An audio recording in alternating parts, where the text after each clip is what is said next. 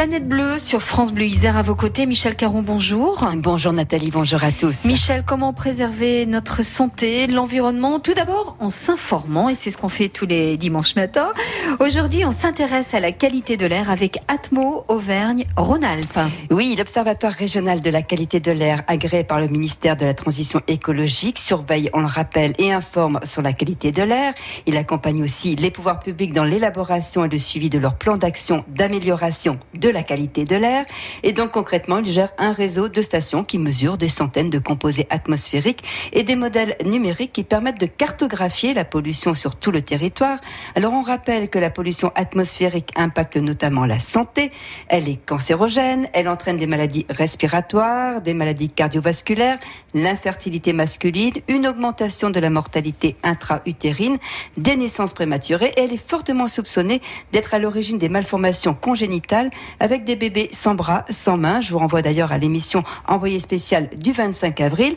Alors, qu'en est-il de la qualité de l'air en Rhône-Alpes? Camille Rieux travaille à l'Observatoire régional de la qualité de l'air. Pour le dire en une phrase, il y a des raisons d'être optimiste et puis il y a aussi des points de préoccupation et euh, des points d'attention qu'il faut souligner. Alors si on commence par la bonne nouvelle, quand on regarde les niveaux de polluants atmosphériques euh, au niveau régional, mais c'est vrai aussi de l'Isère, euh, sur 10 ans, il y a une tendance globale à la diminution des niveaux des principaux polluants réglementés. Alors, les principaux polluants, on les rappelle, dioxyde d'azote et particules fines. Ozone, oui, dioxyde de soufre ou benzène. Émises par les particules fines, elles sont principalement émises par le chauffage au bois individuel non performant pour plus de la moitié. Donc c'est un, un, levier d'action qui est considérable. Et puis le reste des émissions, euh, c'est euh, les transports routiers, le secteur industriel et puis le secteur agricole.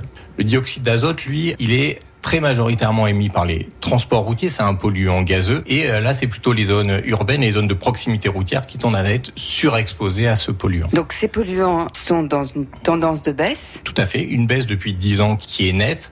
En revanche, ce qu'il faut bien analyser, c'est que quand on regarde les niveaux auxquels on est aujourd'hui, on est encore loin du compte. C'est-à-dire qu'on regarde les niveaux préconisés par l'Organisation mondiale de la santé, on n'y est pas encore et il y a un enjeu essentiel de continuer les actions, euh, de les accentuer pour avoir en point de mire l'atteinte des seuils préconisés par l'Organisation mondiale de la santé de manière à préserver la santé des habitants des zones les plus exposées. Concernant le dioxyde d'azote, il y a euh, environ 18 000 habitants de la région qui sont exposés à des dépassements des seuils imposés par la réglementation européenne et donc la réglementation française. Et euh, ces, ces populations-là, elles sont concentrées dans les grandes agglomérations, notamment Lyon et Grenoble. Concernant les particules fines, le seuil réglementaire, lui, il est respecté, mais il faut savoir que le seuil réglementaire, il est deux fois et demi plus élevé que le seuil préconisé par l'Organisation mondiale de la santé.